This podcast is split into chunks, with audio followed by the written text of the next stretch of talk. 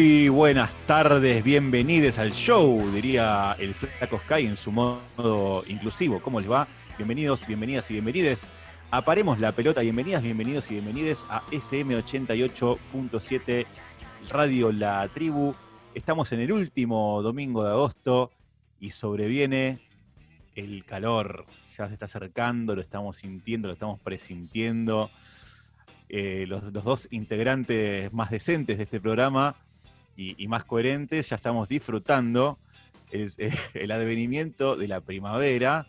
Están haciendo gestos acá, hay tres compañeros, compañeros, vamos a decir, están haciendo gestos irreproducibles, menos mal que esto es una radio y no una televisión, porque nos censurarían. Pero bueno, estamos acá todos muy contentes porque ya se viene la mejor estación del año. Quiero saludar a mis amigues. Buenas tardes, señorita Rocío Badesi. ¿Cómo le va? Hola, Mica, ¿cómo estás? Buenas tardes, compañeros. Buenas tardes para toda la audiencia. Me quiero defender porque no tengo nada de malo contra la primavera. Es un lindo clima todavía. Mi problema es con el verano. Así que no, empecemos con, las injurias porque no es así. Y es verdad, último fin de, de agosto. Y esperemos que, bueno, próximamente tengamos novedades acerca de la vacuna. Yo estoy muy atenta a eso, que el veranito lo podamos pasar de, otra manera. Sí, sin vacuna no hay vacaciones. Eh, básicamente los que, por supuesto, tenemos el privilegio de poder llegar a tener vacaciones, ¿no? No queremos dejar de recordar que hay un montón de gente en situación bastante precaria, sin trabajo, con un trabajo justamente sin las condiciones dignas. Así que bueno, obviamente estamos con todos ellos, con toda esa gente y esperemos que esto se solucione más rápido, lo más rápido posible, eh, que haya una vacuna, que haya medidas correspondientes. Estamos ahí todos en esa lucha, me parece. Buenas tardes, el señor Leandro Pérez, ¿cómo le va?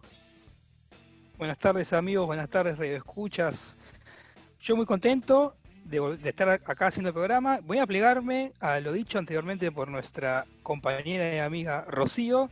Yo soy Tim Invierno, apoyo la primavera, apoyo el otoño y estoy en contra totalmente del verano y las temperaturas sofocantes a las que estamos expuestos, sobre todo acá en Capital Federal.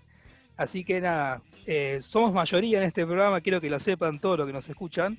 Acá hay team frío, team invierno, va a reinar indefinidamente y eh, contento porque sinceramente ya hablando un poquito más de lo deportivo, tenemos una semana hiper cargada de información, súper como nadie se esperaba que pudiera pasar lo que pasó esta semana. No vamos a, vamos a spoilear lo que vamos a estar hablando en el transcurso del programa, pero la verdad que si uno se uno pensaba la primera semana post competencias eh, europeas de fútbol, no se iba a imaginar el calibre de las noticias y la información que circuló esta semana, así que vamos a tocar un poco de esos temas y espero que lo disfruten, porque la verdad que es una información bastante entretenida como para sacarle todo el jugo que, que haya que tenga la misma.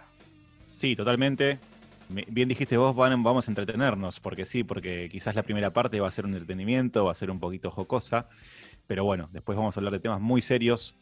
Como vos, bien decís, lean temas sorprendentes, sobre todo teniendo en cuenta desde el territorio del cual viene la información. Le quiero dar las buenas tardes a mi amigo, el picante, el señor Alexis Pez Dauría. Muy buenas tardes, Mica, amigos, radio escuchas. Feliz de estar acá, del Team Invierno, obviamente.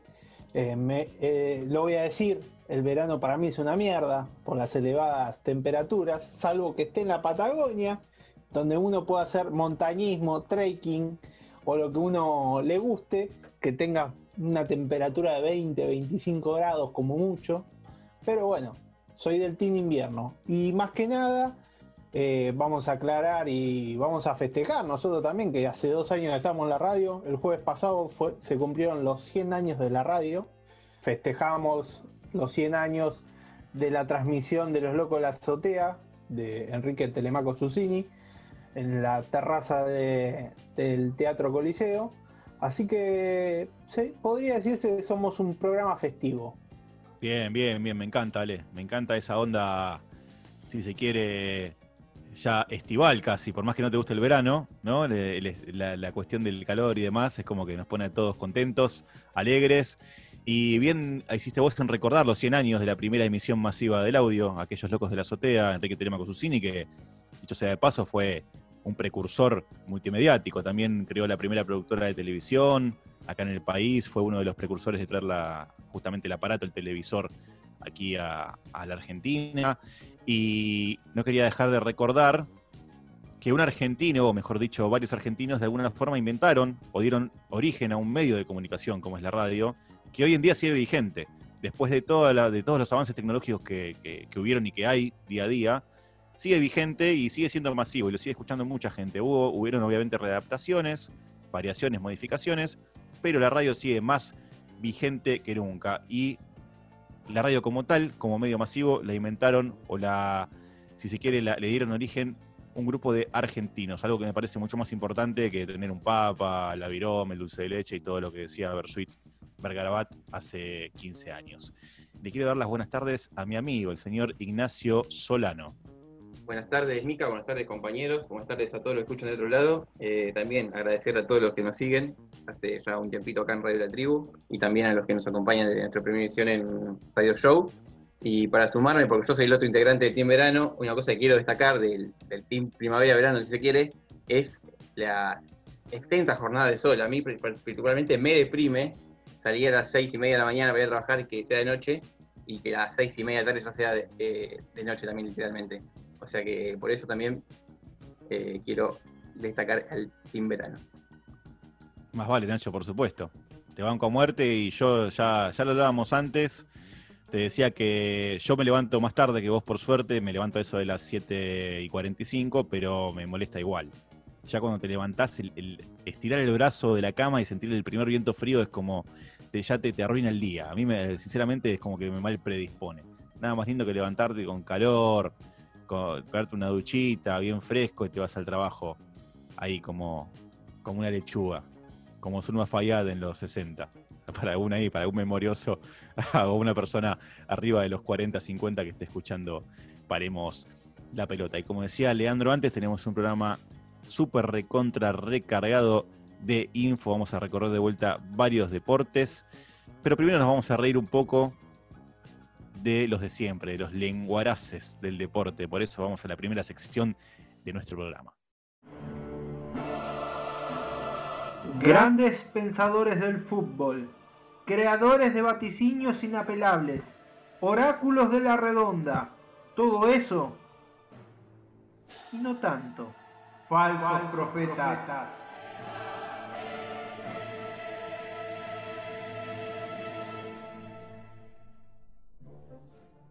Hoy tenemos al rey Arturo Vidal, jugador chileno, uno de los mejores jugadores chilenos que vi, después de Sala y Zamorano, pero muy bocón y a su vez eh, se deja estar, siempre tuvo varios escándalos, pero bueno, pero sí, siempre fue un muy, muy, un jugador muy bocón. Eh, creo que ya todos saben el hecho eh, que pasó hace unas semanas, el Barcelona fue apabullado por, por Bayern Múnich y previo al partido le preguntaban a Arturo Vidal cómo, cómo veía el Bayern Múnich y cómo iba más o menos a salir el partido. Y esto decía. Conozco a la gente del Bayern, a los jugadores, y creo que lo que se habla afuera no es lo que, lo que piensan los jugadores. Claramente se tiene mucha confianza, pero pero mañana no juegan contra los equipos de la Bundesliga, sino que juegan contra el Barcelona, el mejor equipo del mundo. y bueno, como dijo Tuzam, puede fallar. Otra vez y el octavo. Coutinho, octavo. Esto ya es vergonzoso, esto ya es humillante, esto ya es dantesco, esto ya es ridículo, esto ya no puede permitírselo un equipo ni un club como el Barça. Ocho goles ha recibido del Bayern.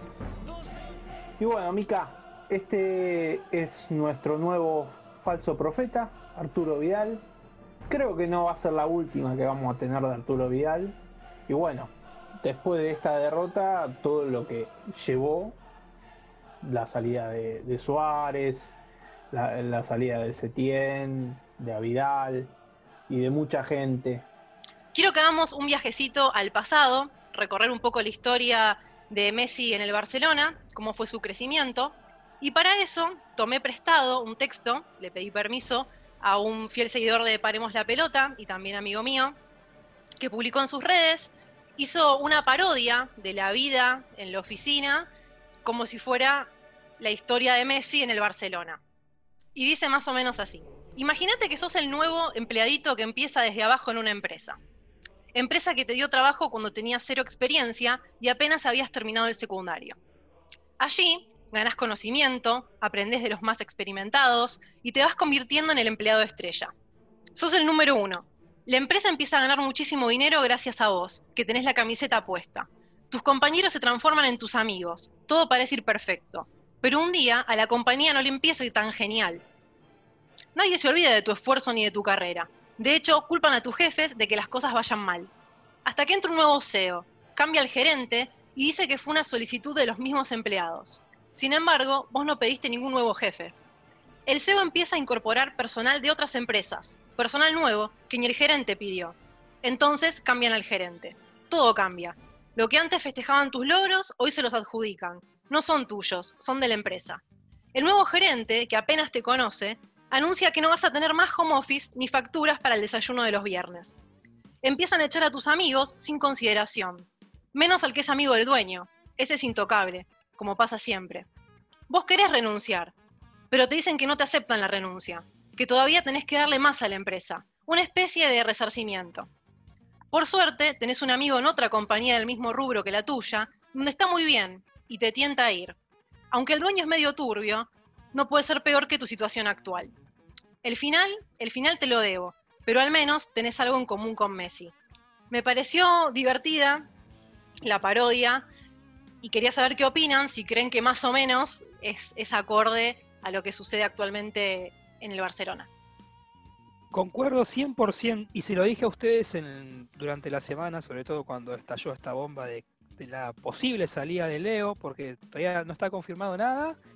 El lunes, mañana tendría, que presentarse a entrenar, así que estamos todos un veremos, hay un vericueto legales que resolver para que Leo pueda seguir Barcelona, pero yo les contaba a ustedes que esta situación o, este, eh, o el afer Messi-Bartomeu me hace acordar mucho a la relación que existió en su momento entre quien era el, gerente general de los Chicago Bulls y Michael Jordan. Una relación que se puede ver muy, muy que es muy palpable en, el documental de las Dance, perdonen que sea monotemático, pero esto yo se los comenté y ustedes concordaron conmigo hay una situación en donde la gerencia del, Barcelona, los dirigentes del Barcelona se creyeron más que los protagonistas. Se creyeron más que Lionel Messi, que eh, en reiterados mercados de pases pidió determinados jugadores, no porque sean amigos de él, sino porque entendía que traer esa, esa, esa clase de jugadores iba a jerarquizar el plantel. La dirigencia de Barcelona, que no es dato menor, es, es el, equipo que más gasta en cuanto a prima a nivel mundial en todos los clubes, ¿no? De todos los clubes de, del mundo, que más invierte en sueldos o en primas es el Barcelona, pero lo invirtió mal. Y desgraciadamente a Leo le dejó una mochila imposible de cargar porque quien vio los últimos cuatro años de Barcelona, 2016 acá, después de ganar la Champions contra Juventus, Leo se, Leo se puso el equipo al hombro, sobre todo cuando se fueron Xavi Iniesta, Leo quedó solo, por más que Luis Suárez sea un crack, uno de los mejores nueve que uno pudo haber visto en su historia.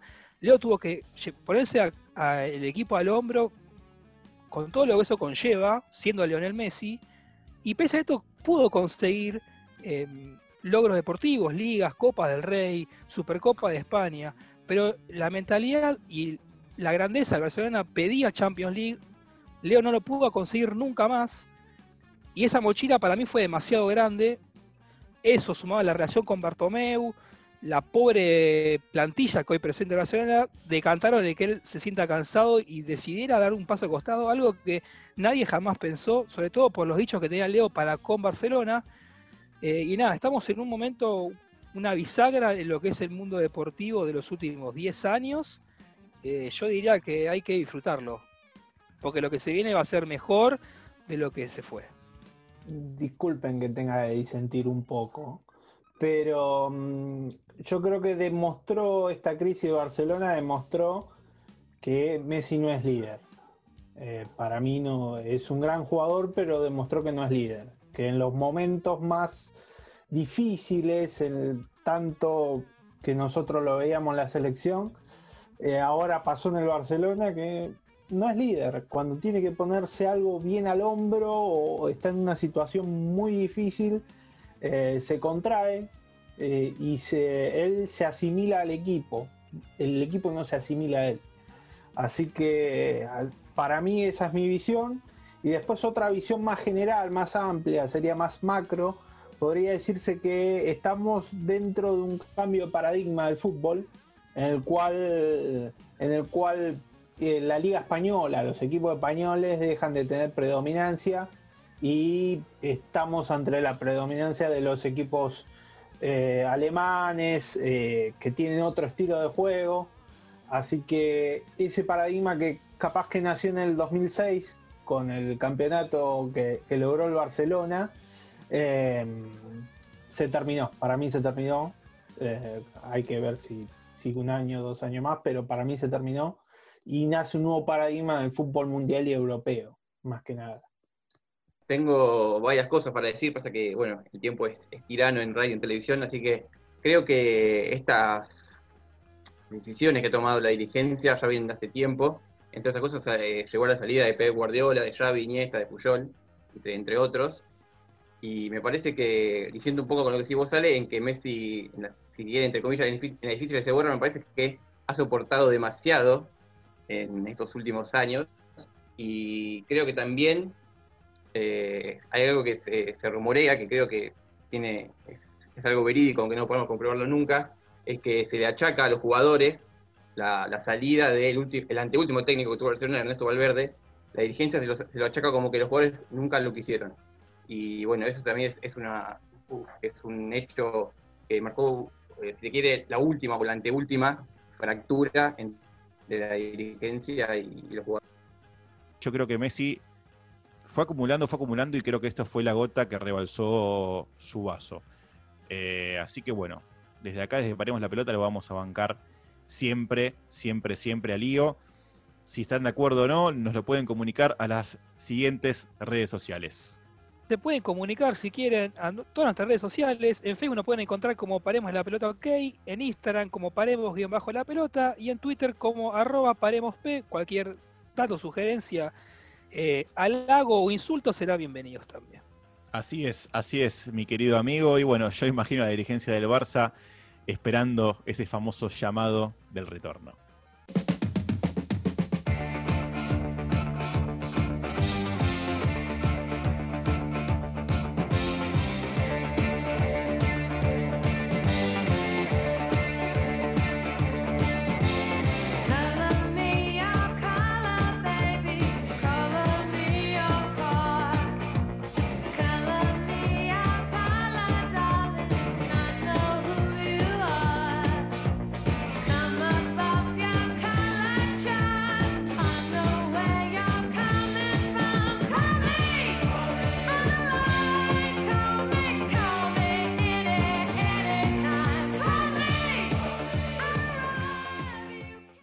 Seguimos, emparemos la pelota. El tema del Barcelona da para hablar largo y tendido.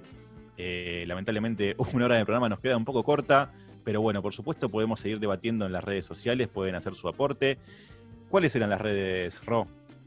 Estamos en Twitter, Paremos P, en Facebook, Paremos la Pelota OK, y en Instagram, Paremos-la Pelota, ahí nos escriben y los leemos. Excelente. Queremos aprovechar también este espacio para darle un saludo enorme a nuestro editor en jefe, a nuestro mago, el señor Javier Peverelli, que nos acondiciona el programa semana a semana. Y sin más delay, nos vamos directamente hacia el infierno, hacia el mejor sector de Paremos la Pelota.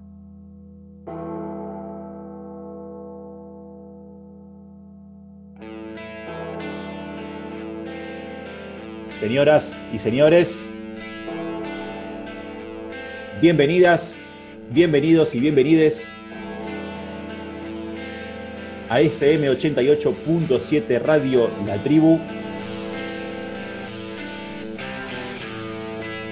Bienvenidas, bienvenidos y bienvenides a Paremos la Pelota.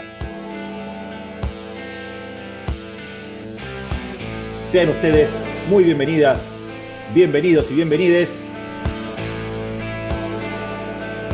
a Rebeldes con Causa.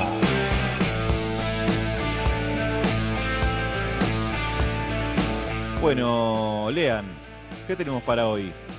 Bueno, hoy vamos a seguir un poquito la historia, esta historia que intentamos eh, trazar con respecto a los deportistas ajenos a los compromisos políticos. Vamos a contar la historia de otro africano, un poco más conocido también, seguramente más conocido por la mayoría de todos nuestros oyentes, que literalmente detuvo, también como hizo Manu una de las matanzas más importantes en la historia del continente africano, una guerra civil virulenta que eh, padeció Costa de Marfil, eh, ex colonia de, de Francia, y vamos a contar la historia de un archiconocido jugador de fútbol, estrella mundial, campeón de Europa, campeón de la Liga de Francia, campeón de la, de la, de la Premier, nada más y nada menos que el gran Didier Tito Drogba. Didier Yves Drogba Tevili nació en Abidjan, la capital económica y ciudad más importante de Costa de Marfil, un 11 de marzo de 1978. Es para muchos el mejor jugador de fútbol de este país africano, es el goleador histórico del seleccionado de aquel país y es considerado por muchos expertos como el futbolista africano más determinante de la historia. Tito, que es realmente el apodo que tuvo Drogba a lo largo de su vida, es el apodo que le puso su abuela por la admiración que tenía por Josip Broz Tito, expresidente de Yugoslavia. A los cinco años fue enviado por sus padres a Francia para que sea criado por su tío futbolista Michel Golba. La nostalgia era tal que solo tres años después decidió volver a Costa de Marfil, pero unos años después de su regreso a sus padres, pierden el trabajo, lo que hace que lo vuelvan a mandar a Tito a Francia. En 1991 sus padres se radican junto a Drogba en la ciudad de Antony, donde el delantero va a comenzar su prolífica carrera futbolística en el Le Valois, club semiprofesional que jugaba en la tercera categoría de fútbol francés a la edad de 18 años. La particularidad y la trayectoria de, de Drogba hizo que el club rebautizara en 2010 el nombre del estadio como Estadio Didier Drogba. Debido a su carrera universitaria, eh, Didier llegó a estudiar para ser contador. Tito se debió mudar de ciudad y de equipo, recalando en el Le Mans de la Liga 2 o de la Ligue 2. En 1999 fue un año clave en su vida. Pudo consolidarse como jugador de fútbol profesional, ya dejando de lado su carrera universitaria, recibió su primer contrato profesional con Le Mans y también fue padre de su primer hijo, Isaac. En su primera temporada con Le Mans consiguió convertir 7 goles en 30 partidos, pero una lesión en la rodilla hizo que se perdieran gran parte de la segunda temporada y ya para la 2000-2001, lo que sería su tercera temporada, consigue 5 goles en 21 partidos disputados, lo que, pese a la cifra, permite que sea transferido al King Camp por solo 80.000 libras. En su primera temporada, la 2000-2001 con el King Camp, consiguió 3 goles en 11 partidos, lo que generó una duda profunda en el cuerpo técnico del GAM sobre las cualidades de Tito. Pero la temporada siguiente se encargó de rebatir todas las dudas que existían sobre su calidad como futbolista, anotando 17 goles en 34 partidos, algo más, algo si quieren más similar a lo que fue la carrera de Drogba en el en la cumbre del fútbol mundial. Eh, otra particularidad que, que, podemos encontrar en su paso por el King fue que jugó con otro ex Chelsea, Florán Maludá. Esa temporada, la 2002-2003, con 17 goles en 34 partidos, sirvieron para que el equipo termine séptimo en el campeonato. Esto provocó que uno de los equipos más importantes de Francia, el Olympique de Marsella, pagara 3.300.000 libras por su pase. Pese a solo jugar una temporada con esta institución, el cambio de ET que sufrió el equipo a principios de esa temporada, la 2003-2004, y pese a que Drogba convirtió 19 goles en la liga y sumados a los 5 que hizo en Champions y los 6 en UEFA, dieron un total de 32 goles en 55 partidos. Eso le valió ser conservado como el mejor jugador del año de la liga francesa y ser transferido al Chelsea por la cifra de 24 millones de libras. El Chelsea fue el club que supo explotar las cualidades futbolísticas de Drogba. Ya su primera temporada logró convertir 16 goles en 40 partidos, pese a haber estado dos meses sin jugar por lesión, para que su equipo se considere campeón de la Premier después de 50 años y de la Copa de la Liga, además de alcanzar las semifinales en Champions. En su segunda temporada, la 2005-2006, logró convertir dos goles para que el Chelsea gane la Community Shield y 16 tantos fueron los que, los que convirtió para que su equipo se alce con el bicampeonato en la Premier. En la 2006-2007 logró convertirse en el máximo artillero del fútbol inglés con 33 goles en todas las competencias, incluido dos hat-tricks y un gol para ganar la final de la FA Cup al Manchester United. Todos estos goles le valieron el título de goleador de dicha competición. Sea, goleador de, la, de lo que sería la totalidad del fútbol inglés, de todas las competencias del fútbol inglés.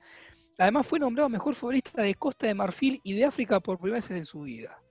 La siguiente temporada no fue la mejor, perdiendo la final de Champions en Rusia contra el Manchester United, aquel gol recordado de, Cristiano Ronaldo bajo la lluvia y el penal errado de, John Terry en la definición por penales. Pese a esto, logró convertir en la final de la Community Shield el único título de ese año. La 2008-2009 comenzó de una manera pésima, tres goles en, todo, el primer semestre y, eh, además partidos eh, tuvo suspendido Drogba por indisciplina, lo que motivó que Felipao, ex técnico de Chelsea, es campeón del mundo como decir, confía en Nicolás Zaneca para ocupar el puesto de delantero del equipo y relegó a Drogba a la reserva o al segundo equipo del Chelsea. La llegada del holandés Gus Hiddink al cargo de ET fue lo que posibilitó el resurgimiento de Drogba. Logró convertir 11 goles en el segundo semestre para llegar a semifinales de Champions, donde pierde con el gol recordado de Andrés Siniesta, y gana su segunda FA Cup con el equipo londinense. La otra temporada, la 2009-2010, marcó 37 goles en 44 partidos para lograr su tercer título de premio con el Chelsea y su segundo título de goleador de la Liga Inglesa, gracias al hat-trick que consiguió en la última fecha ante el Hulk. Además, consiguió ser distinguido como el mejor futbolista africano, premio otorgado por la BBC de ese año, futbolista del año de aquel continente y el mejor jugador del Chelsea, premio que otorgan los hinchas del equipo. En su última temporada con el equipo logra convertir su tanto 150 con el equipo en nueve temporadas, lo que da un promedio o lo que le da el promedio más alto de goles en la historia del club. Además fue incluido en el 11 ideal de los primeros 10 años de la Premier, dejando afuera de este equipo figuras de renombre de Ruth Van Nistelrooy, Thierry Wayne Rooney, entre otros. Sin dudas, el oro más importante de ese año se dio el 19 de mayo de 2012, cuando consigue la primera y única Champions para el Chelsea, al convertir el gol que posibilitó el tiempo extra y los penales. Instancia en la que convierte de penal decisivo para ganar el título. Recordemos que le gana al Bayern Múnich en Múnich la final de la Champions League. Sorpresivamente, en la, pretemporada anunció la salida del equipo de Stamford Bridge. Y si ustedes quieren conocer los datos pormenorizados de qué hacen o qué hacen el Didier Drogba, nuestros rebeldes con causa al día de hoy, después de la pausa les contamos un poco más.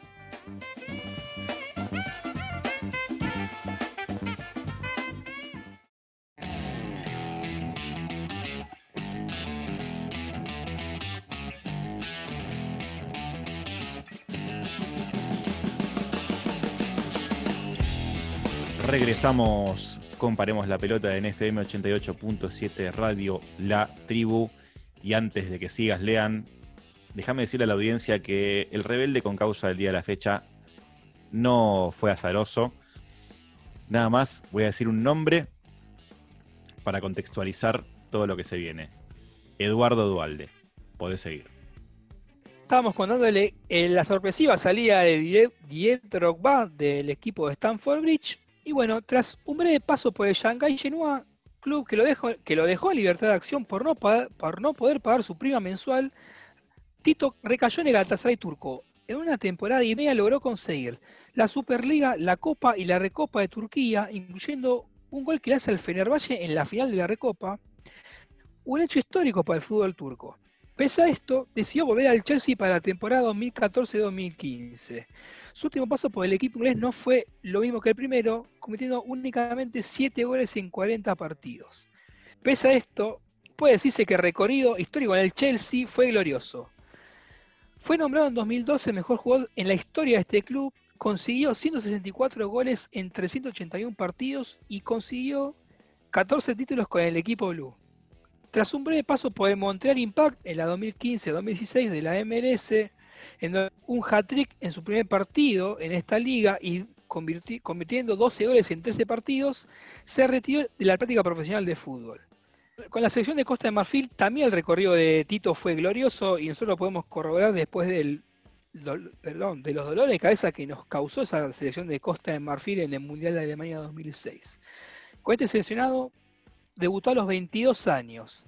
Pese a perder la final de la Copa África de 2006, en donde erró un penal en la definición por penales, a nivel general podemos eh, resumirlo de esta, de esta manera. Tito jugó 105 partidos con la selección de Costa de Marfil y convirtió 66 goles. Es el primer jugador marfileño en convertir en un mundial en ese 1-2 contra la Argentina y el único en convertir por duplicado en instancia mundialista en el 1-3 versus Brasil. El 8 de agosto de 2014, esto, el partido con Brasil, recordémoslo, es en Sudáfrica, no en Alemania. El 8 de agosto de 2014, Drogba, con 36 años, anunció su retiro de la selección marfileña para dejar sitio a los jóvenes y construir un equipo para los próximos años. Pese a todos los logros a nivel futbolístico, es en lo social donde, donde Drogba dejó una marca imposible de borrar. Todo empezó cuando un 8 de octubre de 2005, tras conseguir la clasificación al Mundial de 2006, Tito hizo una declaración a todos los habitantes de Costa de Marfil, diciendo, Ciudadanos de Costa de Marfil, del norte, sur, este y oeste, les pedimos de rodillas que se perdonen los unos a los otros. Perdónense. Un país sin África con tantas riquezas no puede caer en guerra. Por favor, dejen sus armas y organicen elecciones libres. Este era un llamado a ambos bandos de la guerra civil marfileña que había comenzado en el año 2002.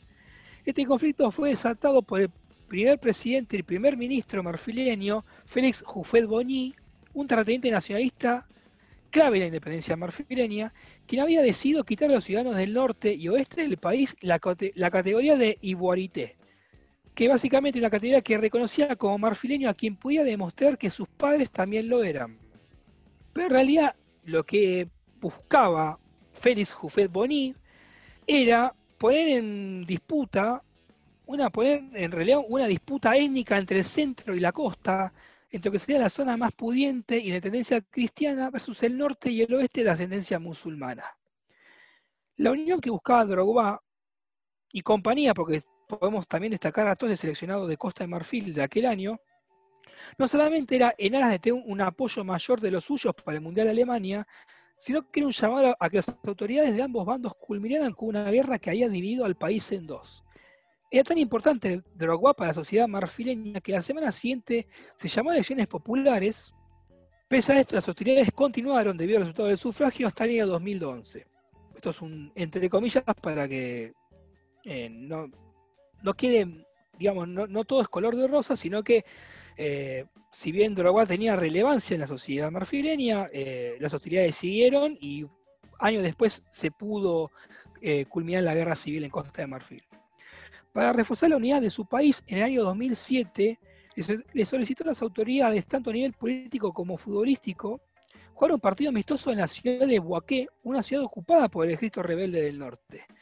En el momento en el que sonó el himno, el mismo fue entonado por el presidente y por los rebeldes. Ver a los bandos juntos cantando al unísono el himno de mi país fue muy especial. Sentí que Costa de Marfil volvió a nacer fueron los dichos de Tito tras el partido. En 2007, luego de un mayor reconocimiento público, Drogba abrió su propia fundación que tiene la misión de promover el acceso a la educación y la salud en África. Su trabajo de caridad continuó cuando, a finales de 2009, anunció que donaría las 3 millones de libras esterlinas del contrato de patrocinio con Pepsi para la construcción de un hospital en su natal Abiyán. El Chelsea también donaría un porcentaje de plata eh, sobre todo lo que recibiese como parte de los derechos de imagen en el contrato de Drogba, sumado a donaciones personales de muchos eh, compañeros de Drogba en el Chelsea. La construcción del hospital es el primer proyecto de la Fundación Direct Drogba y el motivo era, según el jugador, cuando visité un hospital en Avillán este año yo estaba sorprendido por las terribles condiciones. Oíamos hablar de todas las enfermedades incurables, pero estos niños tienen la misma probabilidad de morir de diabetes porque no hay, insulina, disponible. Fue entonces cuando decidí que el primer proyecto de la fundación debía ser construir y financiar un hospital, dando a las personas la atención sanitaria básica y una oportunidad para mantenerse con vida. La única condición que Drogba impuso a las autoridades marfilinas era que el hospital sea libre y gratuito para todos los pibes de Costa de Marfil. No contento con esto, años posteriores decidió llevar a cabo a través de su fundación la construcción de otros cinco hospitales en territorio marfileño y una unidad cardiológica móvil para todos los pibes de ese país africano.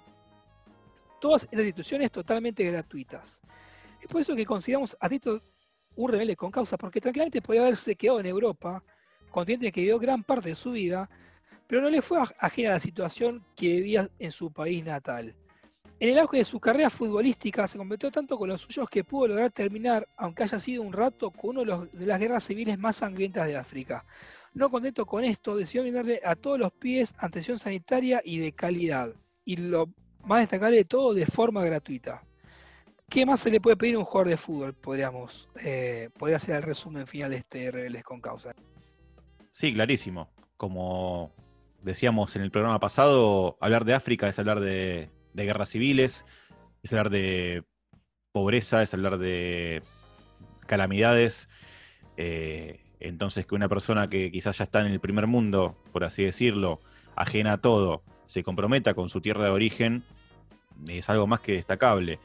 Convengamos que yo lo que dije al principio de este bloque no fue algo pasajero, sino que responde a las declaraciones que ha hecho cierto expresidente esta semana que pasó, eh, acerca de una posible guerra civil en Argentina, de, una posibilidad de que las elecciones intermedias del año que viene no se lleven a cabo. Digo, hablar de una guerra civil tan livianamente, ¿no? Uno puede ir a cualquier programa de televisión en el cual le dan espacio, habla de cualquier cosa, dice cualquier cosa, pasa y después pide perdón aduciendo de que eh, la pandemia eh, le hace mal o que le hace decir cosas que no son. Bueno, cualquier, cualquier referencia que podamos hacer a países africanos está, está, ineludiblemente relacionada con guerras civiles. Estamos hablando de gente de la clase trabajadora del mismo país enfrentada y financiada por un bando u otro, bando que generalmente está regido por poderes fácticos que buscan llenarse de plata a costa de recursos naturales o de cualquier modo, medio de producción que le llene los bolsillos, de oro, de dólares, de euros. Eh, Francia, ex, eh, mejor dicho, Costa de Marfil, ex colonia francesa, no escapa de esa lógica, no escapaba de esa lógica. Y como bien decía Lean recién, por lo menos que haya generado la paz por un tiempo, es un acto que no hay que dejarlo de lado. Esto es un triunfo absoluto, no para nada, es un proceso seguramente largo, pero que un jugador se comprometa con, su nación y sobre todo que haga acciones como crear un hospital público, Acá en Argentina tenemos la sana costumbre, más allá de las falencias, de contar con educación pública, perdón, mejor dicho, con salud pública, con educación pública también, pero me refería más que nada a la salud pública. Obviamente ahora un poco colapsada por, la cuestión del, COVID, pero en otros países eso no existe y no tenemos que irnos a África. ¿no? Podemos irnos a Estados Unidos, por ejemplo, eh, un país que jamás ha considerado tener una salud pública y ni hablar de, un continente como el africano. Entonces, que de repente invierta 3 millones de, euros es una suma más que importante para poder lograr construir un hospital, en, la ciudad capital de Costa de Marfil. Eh, es un avance enorme. Repito, no es, una, no es un triunfo absoluto, no es una conquista absoluta, pero es un avance enorme. Quería sumar un datito de actualidad este, referente a Drogba, que estoy leyendo, así que perdónenme si sale textual, es que la Comisión Electoral eh, bajó la candidatura de Drogba para presidir la Federación Marfileña por no juntar la, firma de los ocho miembros activos. O sea, sería eh, como que bajaron la candidatura a ser presidente de lo que sería la AFA de Costa Marfil, entiéndase. Eh, y bueno, Drogba tiene cinco días para apelar, la, para apelar la decisión y cuenta con el respaldo de los hinchas y bueno, de todos los seguidores de Drogba. Bueno, eh, como dato del contexto eh, en el cual se desarrolló Drogba, que la guerra civil que tuvo Costa Marfil fue entre el año 2002 y el 2007, eh, que terminó con un acuerdo de, más, un acuerdo de paz, perdón, que concluyó en conformar un gobierno. las dos fuerzas que anteriormente nombraba Lean llegaron a acuerdo de paz a través de la ONU, a través, bueno, también se metió eh, eh, llegaron a la conformación de un gobierno que hasta hoy por ahora sigue estable. Eh, lo que pasa que África es un continente el cual está involucrado un montón de guerras civiles desde su post, post periodo de, colonización, cuando se independizaron, eh, hubo un montón de facciones. Eh, también influyó lo que fue la Guerra Fría, porque tenías de los dos bandos. Entonces, previo a la caída de la Unión Soviética, eh, había guerras civiles en las cuales había posiciones socialistas y, posiciones capitalistas, y en, la, el post, post Guerra Fría también hubo guerras civiles, hasta hoy la vemos, por ejemplo, Somalia, en el cual es más de un tinte religioso, pero obviamente el tinte económico de las potencias centrales interviene. Eh, así que es un, es un continente constantemente saqueado, el cual lleva a estas guerras civiles. Así es, así es, Ale. Gracias por la data de siempre, nuestro experto en geopolítica, el señor Alexis Face Dauria. Y nos vamos al fin de este corte con la melodiosa y pacífica música del reggae.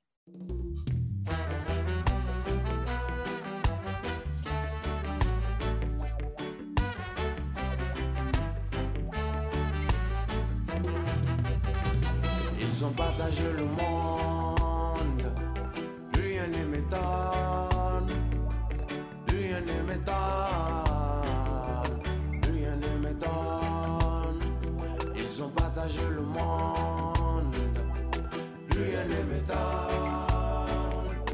rien ne m'étonne, rien ne m'étonne. Si tu me laisses la Tchétchénie, moi je te laisse l'Arménie. Si tu me laisses l'Afghanistan, moi je te laisse le Pakistan. Si tu ne quittes pas Haïti, moi je t'embarque pour Bangui. Si tu m'aides à bombarder l'Irak, moi je t'arrange le Kurdistan. Ils ont partagé le monde, plus rien ne m'étonne. Plus rien ne m'étonne, plus rien ne m'étonne. Ils ont partagé le monde, plus rien ne m'étonne, plus rien ne m'étonne,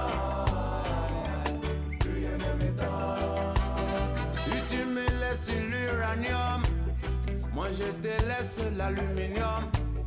Si tu me laisses tes gisements, moi je t'aide à chasser les talibans. Si tu me donnes beaucoup de blé, moi je fais la guerre à tes côtés. Si tu me laisses extraire ton or, moi je t'aide à mettre le général dehors. Ils ont partagé le monde, rien ne m'étonne, rien ne m'étonne,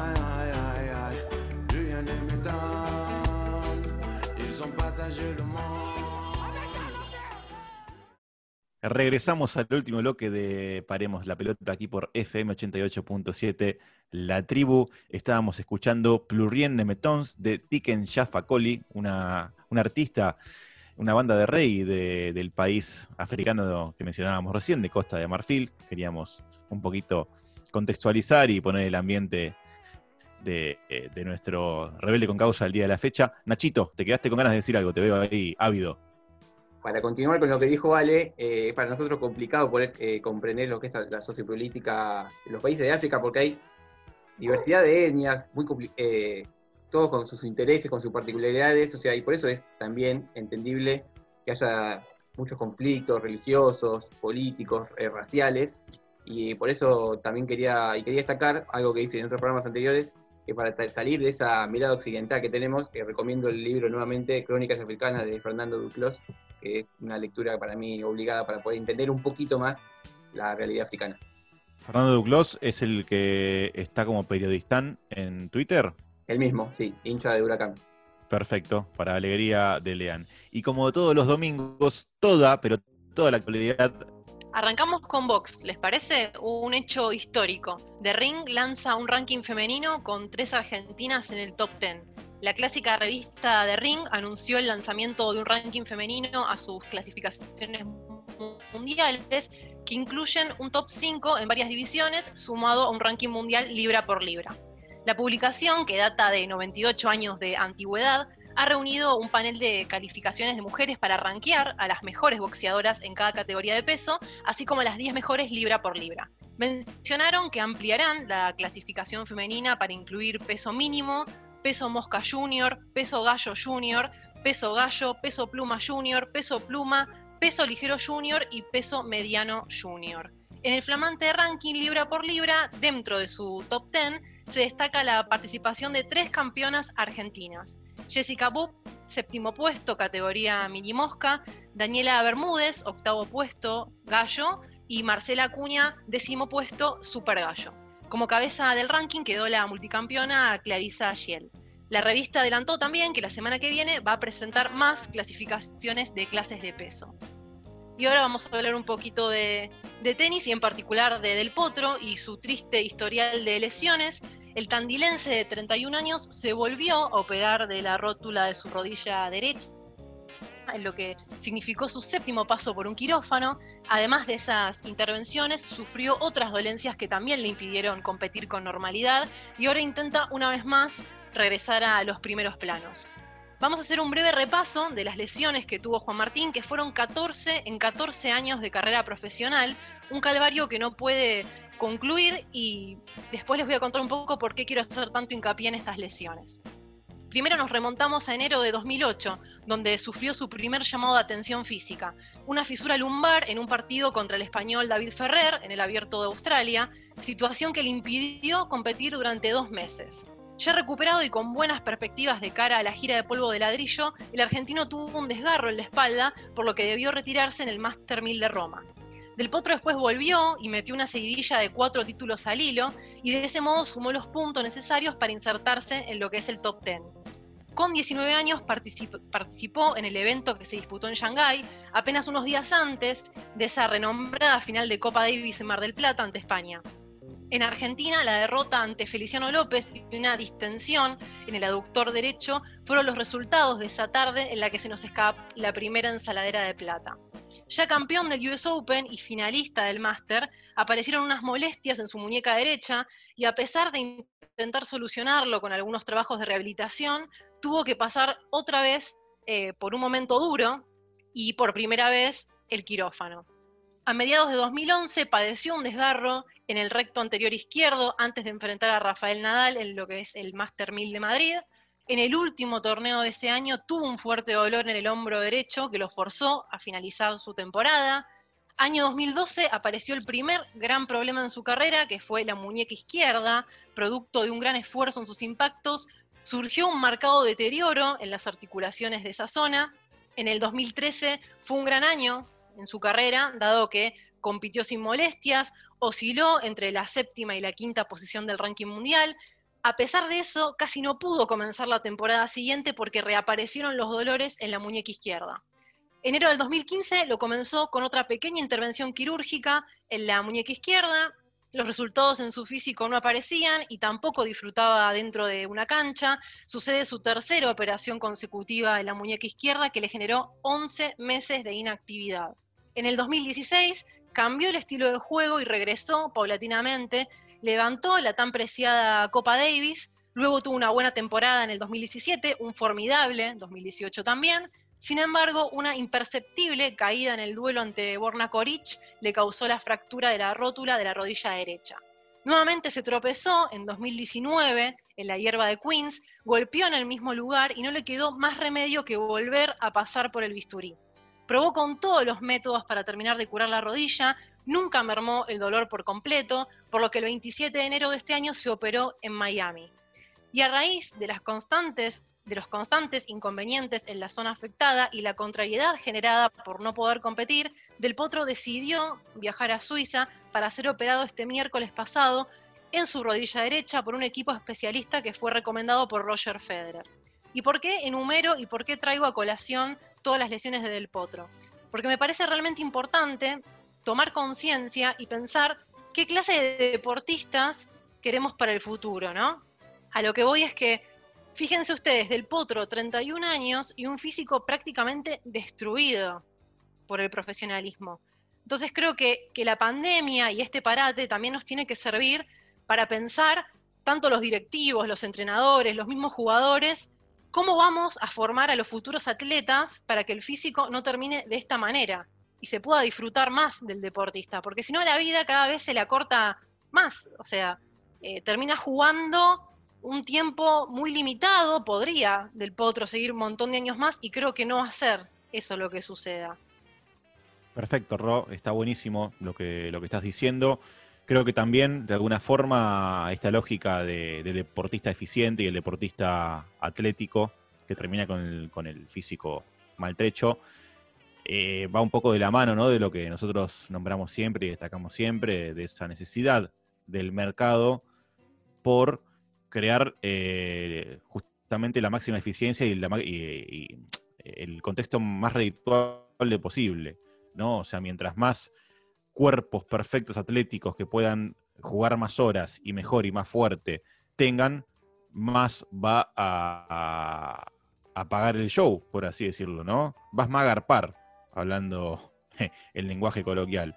Entonces me parece que va de la mano con esa necesidad del mercado de, ex- de exprimirte permanentemente, ¿no? Y el mercado, por supuesto, que no está exento eh, del mundo deportivo, como bien nos encargamos acá de- remarcarlo. Tal cual, exactamente. Creo que esta prioridad por la fuerza y no por la calidad termina destruyendo al atleta mucho tiempo antes y, y nos quedamos nosotros sin ver eh, una calidad, en este caso tenística, eh, que creo que se podría solucionar desde las bases, desde replantearnos cómo enseñamos, qué enseñamos y, bajarnos de, de buscar todo el tiempo el resultado, ¿no? que eso es un poco lo que, lo que caracteriza pienso en, por ejemplo, los más chicos, los juniors, las presiones que tienen a veces, de los familiares, de los amigos, del propio club, donde se incentiva más a ganar y no a competir y no a disfrutar en ese camino hasta llegar a ser un profesional. Sí, aparte, en pos de eso que vos decís, se apuran los tiempos de recuperación. eh, las operaciones terminan siendo totalmente estériles, porque si vos vas al quirófano y después no descansás y no haces el reposo y no soldás el hueso o recuperás el músculo eh, de forma correcta, las lesiones se van a repetir eh, con, más, en más cantidad, con más frecuencia y con peor grado incluso. Por supuesto, de hecho, tenemos a Murray, operado de cadera, con treinta y pico de años, todavía podemos decir en plenitud de su carrera, porque estaba bien hasta que sucedió eso. Y bueno, me parecía que es un buen momento para, para replantearnos, repensarlo y retomar el deporte desde otro lugar. Llegamos al fin de esta emisión de Paremos la Pelota aquí por FM 88.7 La Tribu. Sigan igual, sigan a la programación. Eh, le deseamos una hermosa semana, un maravilloso fin de domingo. Ya terminamos agosto, se viene septiembre, se vienen novedades, se viene mucha más información como siempre aquí en Paremos la Pelota. Antes de irme, les quiero dejar las redes sociales para que nos comenten, critiquen, adoren, odien, hagan lo que a ustedes les parezca. Las redes son Ro. En Twitter paremos P, Facebook paremos la pelota OK e Instagram paremos guion bajo la pelota. Esperamos sus comentarios. Excelente. Bueno, como todos ustedes saben, la pelota a veces hay que pararla, pero siempre sigue rodando y gracias siempre a los jugadores, sea del deporte que sea, siempre gracias a los jugadores, siempre va a seguir rodando. Muy, pero muy buenas tardes.